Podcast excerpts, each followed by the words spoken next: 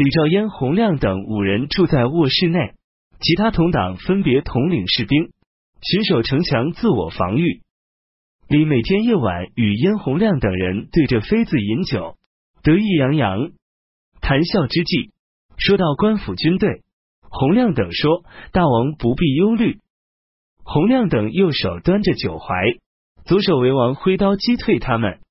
李非常高兴，以为确实能这样，又传布檄文到所属各县，但各县都不肯追从造反。当时李氏的兵马还未到，而今。兹等几州的兵众已聚集在齐州边境地带，齐王府兵曹杜行敏等人暗中谋划要抓住李。李身边的人及官吏百姓中非其死党者都群起响应。更深初时，夜间四面击鼓呼叫，声闻达数十里。李同伙有居住在外面的，众人挥刀将他们杀死。李问这是什么声音？身边的人欺骗他说，因公李世统率飞骑兵已经登上城墙了。杜行敏分兵几路凿开城垣而入城。李与燕洪亮等披甲胄、持兵器进入宫室内，关上门户抵抗。杜行敏等一千多人围攻，自早晨到中午，久攻不下。杜航敏对李说：“大王从前为皇帝的儿子，如今乃是国贼，如不立即投降。”将要被烧成灰烬了。于是命令士兵堆积柴草，想要焚烧李藏身的房子。李从窗户里对杜航敏说：“我立刻开门，只是担心燕洪亮兄弟必死无疑。”杜航敏说：“一定会保全他们的性命。”李等人听此言，便走出来。有人挖下燕红亮的眼睛，扔在地上；其余的人则打折他的四肢，最后将他杀死。又将李捆绑起来，带出衙署前示众，然后送回去，关押在东乡。吉州全部平定。乙丑十五日，太宗敕令李氏等收兵。李被押解到长安，赐死在内侍省。同党被诛的有四十四人，其余的人都不追究。李当初谋反时，其中人罗石头曾当面数落其罪行，并抢枪在手。上去想要刺杀李，被燕洪亮杀死。李带领几名骑兵袭扰高村，村里人高君壮站在远处责备他说：“当今皇上手提三尺剑打下江山，百姓们承蒙恩德，如对上天一般敬仰。你忽然驱使城内数百人想要作乱，以冒犯你的父王，这与用一只手摇撼泰山有什么不同？你怎么能如此不自量力呢？”李纵马出击，将其擒获，终因惭愧而没有杀他。太宗敕令追赠罗石头为亳州刺史，又任命高君壮为榆社县令，杜航敏为巴州刺史，封为南阳郡公。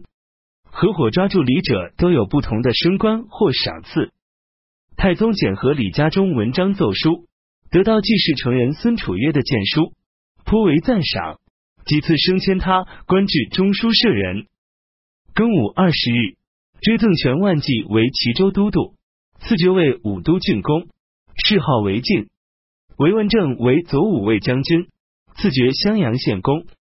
起初，太子李承乾贪恋声色及打猎，极为奢侈，害怕被太宗皇帝知道，便对东宫臣僚时常谈论忠孝，有时甚至还要流泪。回到东宫。则与一群小人戏耍侠玩，宫中臣僚有人想要劝谏，太子先揣摩出他的意思，然后迎上前去行礼，面色凝重，正襟危坐，引咎自责，言辞颇多狡辩。觐见的陈辽急忙拜答，无暇再行劝。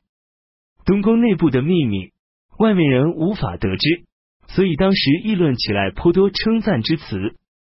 太子制作八尺高的铜炉和六格大鼎，招募一些逃亡官奴偷到民间的牛马，亲自烹煮，与宠幸的仆人们一同吃掉。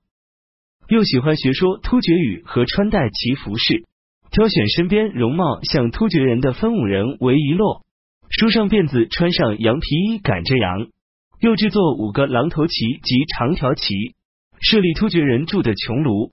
太子自己身处其中，逮住羊烹煮，抽出佩刀割羊肉吃。又曾对身边的人说：“我试着假装可汗死了，你们众人模仿他们的丧礼。”于是将卧在地上，众人都嚎啕大哭。跨上马，环绕着他的身体，又贴近他的身体，用刀划他的脸。过了很久，太子突然坐起，说道：“我一旦拥有天下，当亲率数万骑兵狩猎于京城西面，然后解开头发做突厥人，委身于司魔。如果担当点兵将领，不会甘居人后。”左庶子于志宁、右庶子孔颖达多次劝谏太子。太宗赞许他们，赐给二人金银财物，以讽喻激励太子，并且改任于志宁为太子詹事。于志宁与左庶子张玄素多次上书直谏，太子暗中派人杀他们，没有成功。汉王李元昌常做不法之事，受太宗多次责怪，从此心中怨恨。太子和他关系密切，朝夕相处游玩，分身边的人为二队。太子与李元昌各统领其中一队，身披毛毡甲胄，手拿竹制长矛，摆下战阵，大声呼喊着交战，击刺流血，作为娱乐。有不听命令的，吊在树上抽打，甚至有人被打死。太子还说：“假如我今天做大唐天子，明天就在禁院中设置万人营房，与汉王分别统领，观看他们厮杀，岂不痛快？”又说：“我要是做天子，必然任情纵欲，有劝谏者一律杀掉，也不过杀几百人，众人便会自首安定了。”魏王李泰多才多艺，得到太宗宠爱。他看见太子有脚病，便暗地里产生夺嫡而立的想法，于是折节礼贤下士而捞取名声。太宗让黄门侍郎韦挺管理魏王府中事务。后来又命工部尚书杜楚客取而代之，二人都为李泰联络朝中大臣。杜楚客有时怀揣黄金以贿赂权贵，对他们说：“魏王如何聪明，应当立为太子。”文武大臣各有所托，暗中结为朋党。太子害怕李泰威胁自己的位置，便派人诈称为魏王府点签尚书言事，都传说李泰的罪过。太宗敕令逮捕这些告状人，查无所获。太子私下宠幸太常寺的乐童称心，与他同吃同住。道士秦英、韦灵甫以妖法道术，得以亲信太子。太宗听说后，勃然大怒，将称心等人全抓起来杀掉，连坐被斩首有数人。太宗并对太子大加斥责。太子认为是李泰告发的。怨恨更深，不停的思念称心，在东宫中特筑一小屋，立称心的像，早晚祭奠，徘徊在室内，痛哭流涕。又在宫院内堆成一个小坟，私下赠与称心官爵树立石碑。太宗越来越不喜欢太子，太子也知道，动辄几个月称，并不去朝见，暗中豢养刺客割干成基等人及一百多名壮士。想要杀掉魏王李泰，吏部尚书侯君集的女婿贺兰楚时为东宫府牵牛。太子知道侯君集一直有积怨，便多次让贺兰楚时带引侯君集到东宫，向他询问自我保全的策略。侯君集认为太子愚昧低能，便想乘机利用他，于是劝太子谋反。他举起手来对太子说：“这一双好手，当为殿下使用。”又说魏王受皇上宠爱，我担心殿下会有随太子杨勇被免为平民的灾祸。